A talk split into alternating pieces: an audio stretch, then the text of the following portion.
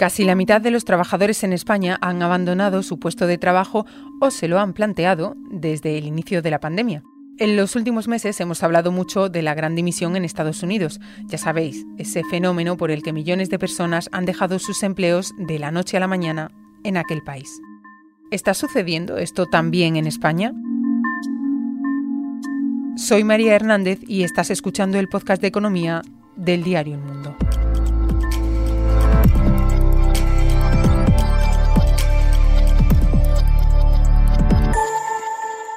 Las cuentas claras. A medida que el mundo comenzaba a salir del confinamiento, empezaron a llegar noticias de un sorprendente fenómeno en Estados Unidos por el que millones de personas estaban abandonando sus puestos de trabajo. Lo bautizaron como la Gran Recesión o la Gran Dimisión, y si recordáis, ya hablamos de ella aquí hace unos meses. Ahora, cuando acabamos de dejar atrás el Día Internacional del Trabajo, LinkedIn nos presenta un estudio que retrata la situación laboral de los españoles después de la pandemia. Y entre otras cosas, el estudio dice que el 21% de los empleados aquí ha dejado su trabajo y que el 28% se lo ha planteado. Con este escenario le he pedido a Rosario Sierra, responsable de ese informe y directora de negocio corporativo de LinkedIn en España y Portugal, que me ayude a explicar qué hay detrás de esas salidas. Pero antes, empezamos por el principio. ¿Podemos hablar de la gran dimisión o la gran renuncia española? Pues eh, todos sabemos que es un concepto que, que viene de Estados Unidos, pero sin duda cada vez vemos más eh, que el concepto eh, eh, tiene relevancia en, nuestro país, en España, ¿no? clarísimamente los, los modelos de trabajo han, cambiado, las, las prioridades y los valores generacionales también han cambiado y, y, esto se ha exacerbado, con, con la pandemia, ¿no? con lo cual sí que estamos viendo que, a día de hoy y en, estudios que hemos realizado en nuestra red, eh, estamos viendo que más del 40%, en concreto el 47% de las personas que hemos encuestado están diciendo que querían cambiar eh, un puesto de trabajo en el, en el 2022, con lo cual eh, sí que se ve, las empresas lo están viendo y, nosotros lo estamos viendo. ¿Y qué razones o qué motivos están detrás de esas salidas laborales? ¿Qué, es lo que lleva a un trabajador o trabajadora a dejar su puesto de trabajo o a querer dejarlo? Bueno, como comentaba antes, creo que tiene mucho que ver con, con el cambio generacional, con lo que con lo que cada cada generación trae consigo, ¿no? Con cuáles son sus prioridades y luego eh, eh, después del estudio que hemos hecho, ¿no? De, que tiene que ver con, con pues, cómo a día de hoy las, las, las, personas están viendo después de la pandemia cómo ha, impactado en su carrera profesional, ¿no? Y cuáles son los retos que a día de hoy están, están viendo, ¿no? Para, proseguir con su carrera. Eh, la flexibilidad, por ejemplo, tiene, tiene muchísimo que, ver, ¿no? hay otro estudio que hemos realizado que dice que el, el 58% eh, de, de los encuestados dice que eh, eh, han cambiado sus prioridades después de pandemia y que la flexibilidad es sin duda lo que más tienen en cuenta a la hora de, de, permanecer en un, en un puesto de trabajo, ¿no? a día de hoy, en este punto, los profesionales están reclamando más que nunca iniciativas en las políticas de trabajo para que sean más flexibles, ¿no? Porque, eh, bueno, la flexibilidad laboral, o mejor dicho, la falta de flexibilidad laboral es una conclusión que atraviesa todo el estudio que, habéis hecho en LinkedIn. Eh, pero ¿de qué, ¿de qué hablamos cuando, cuando mencionamos la flexibilidad laboral? ¿Qué medidas eh, pueden tomar las empresas para fomentarla? Bueno, cuando hablamos de flexibilidad laboral, tiene que ver pues con, con, con que las empresas entiendan ¿no? y que escuchen eh, los, los, a sus propios empleados y que valoren ¿no? de una manera empática cómo, cómo las personas podemos integrar nuestra vida laboral en la vida personal y, y, que se haga además de una, de una manera natural. Pero sí que es cierto que todavía hay mucho que hacer, ¿no? Hay, hay eh, cuando les preguntamos eh, a los a, los los usuarios ¿no? de, de, la red de LinkedIn dicen que uno de los retos que se encuentran es que sí, que se pueden acoger a políticas flexibles ¿no? y que les permitan de alguna manera encajar con cómo ellos están evolucionando en su vida y con sus prioridades y cómo pueden encajar la vida profesional en, la personal, pero pero hay barreras de, de, que, por ejemplo, hay siempre una reducción salarial, ¿no? Esto, por ejemplo, eh, es algo que, que frena absolutamente a todos los profesionales a la hora de optar por la, por la flexibilidad, ¿no? Otro, por ejemplo, es el em, de los retos que nos encontramos es, y que nos cuentan es la preocupación porque la gente alrededor piense que, que esta gente no se esfuerza igual en el trabajo, ¿no? O perder oportunidades para participar en grandes proyectos o que sus propios jefes les traten diferente, ¿no? Entonces hay miedo a, a, de verdad eh, pedir eh, flexibilidad por, pues, por todos estos retos que, que, te acabo de comentar. No sé si eso tiene que ver también con la cultura del presencialismo en el puesto de trabajo eh, que tradicionalmente ha habido en España. No sé si esa cultura sigue existiendo más de lo que nos creemos. Yo creo que sigue mm, existiendo muchísimo más de lo que nos creemos y de aquí a que eh, las políticas de flexibilidad en el trabajo se hayan implementado en muchísimas empresas en pandemia. Eh, no había políticas de, trabajo, no había políticas de, trabajo híbrido, no había políticas de flexibilidad en el trabajo hasta que la mayoría de las empresas se han puesto a pensar en ello, ¿no?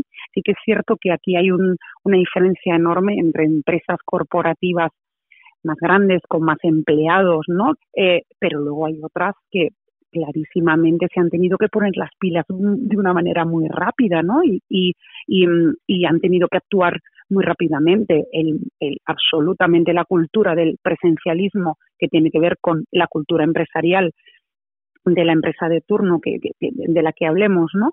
Existe, pero creo de verdad que si las empresas quieren, están eh, quieren ponerse en vanguardia, quieren de verdad hablar a las nuevas generaciones que vienen, que como hemos hablado tienen otras prioridades y vienen con otros valores, van a tener que, reflexionar, van a tener que, ponerse en, papel de escucha y entender cuáles son las, las eh, lo que necesitan sus propios eh, empleados y sus y sus futuros empleados los las nuevas generaciones millennial y z vienen completamente con otras con, otros con otras prioridades en la vida. Y un poco al hilo de esto, Rosario, no sé si esos abandonos o, esas dudas en respecto a seguir en el puesto de trabajo eh, se ven más en algunos sectores que en otros, si es algo generalizado o cuál es el perfil de ese trabajador o trabajadora que decide hacer un parón o planteárselo por lo menos en su carrera laboral. Pues mira, eh, em, es, interesante la pregunta porque yo creo que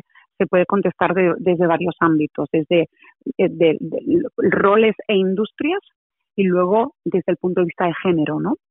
Si hablamos de roles e industria, sí que es cierto que hay demanda, ¿no? Y, todo siempre va en cuestión de, demanda. Hay puestos que tienen que ver siempre con la tecnología, que son puestos muy demandados, y que los perfiles que trabajan en este tipo de posiciones y de industria son perfiles que se mueven por proyectos, se mueven por propósito, se, mueven por dinero, muchos de ellos también, ¿no? Entonces, eh, ahí siempre hay, la gran renuncia tiene, tiene que ver con esto. Luego, en general, después de la pandemia, ha habido una revolución de cómo yo me repienso mi vida y cómo yo, de verdad, quiero eh, eh, favorecer y priorizar mi vida personal versus mi vida profesional. Renunciando a cosas que nunca hubiera pensado que hubiera renunciado, ¿no? Em, y luego está el tema de género. Es decir, a día de hoy, a día de hoy, eh, eh, según el estudio que nosotros acabamos de, realizar, alrededor del el doble de mujeres que de hombres se han visto obligadas a elegir entre el cuidado de los hijos y su carrera profesional durante la pandemia. Una de cada cinco. Justo, eso te iba a decir, que eh, vosotros en el estudio eh, especificáis que es una de cada cinco mujeres las que se han planteado, las que han decidido abandonar su puesto de trabajo y además porque vosotros lo especificáis, se han visto obligadas a elegir entre cuidar de sus hijos o seguir desarrollando su carrera profesional. Así es, hay hombres que también lo han hecho, pero si, si lo comparamos es el doble en porcentaje, es decir, es uno de cada diez, uno de cada cinco. ¿Y por qué sigue habiendo ese desequilibrio? bueno, pues a ver, está clarísimo que, que el que el, que el género y que, y que las diferencias entre, entre hombres y mujeres aquí en, en ámbitos profesionales eh, están completamente, completamente impactadas por sesgos sociales, ¿no? Y, y, y aquí podemos hablar de síndrome de la impostora, podemos hablar de la seguridad, podemos hablar de la culpabilidad, podemos hablar de muchísimas cosas que hacen a día de hoy que la mujer se sienta más comprometida o más responsable de tareas de cuidado que el hombre, ¿no? Que, históricamente no está relacionado con este tipo de tareas, ¿no?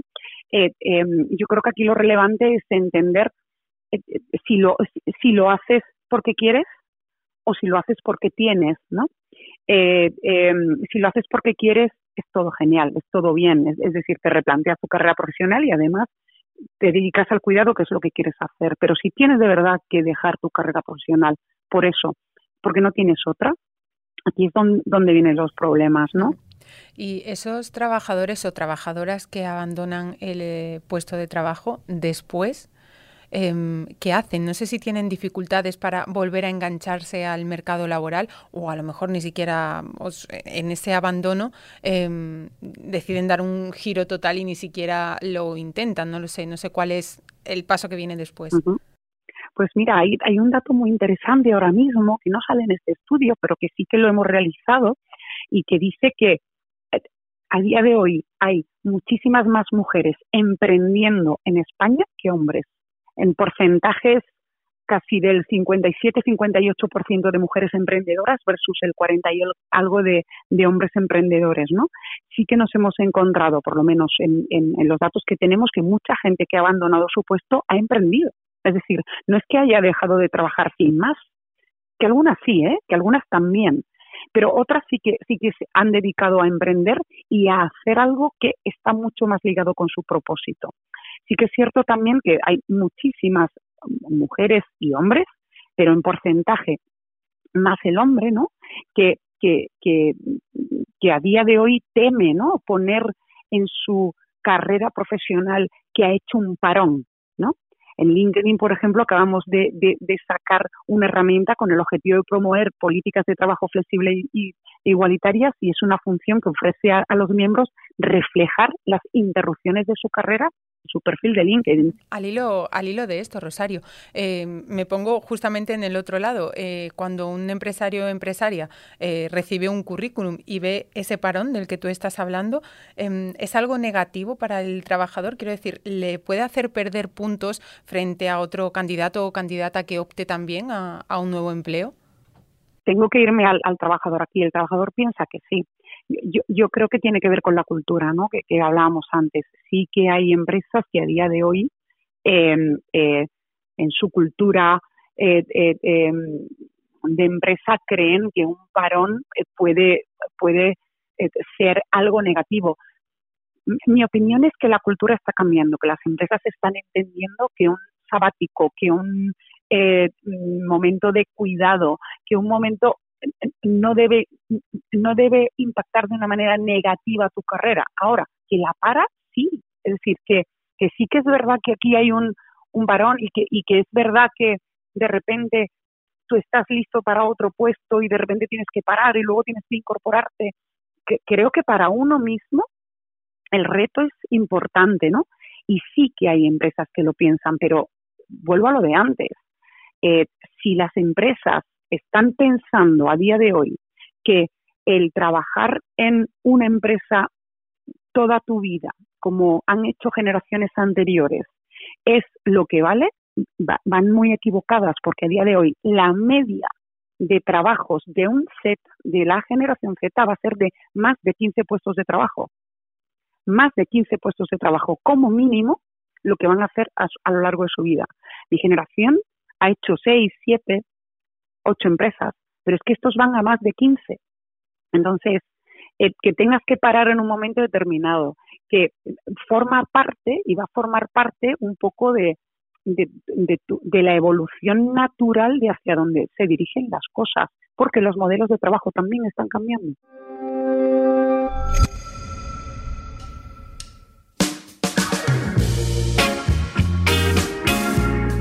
Hasta aquí este episodio 51 de Las Cuentas Claras. Reda Slafty se ha encargado del montaje y nosotros volvemos el lunes. Pero ya sabéis que hasta entonces podéis seguir toda la actualidad en el mundo, elmundo.es y nuestras redes sociales. Gracias por escucharnos.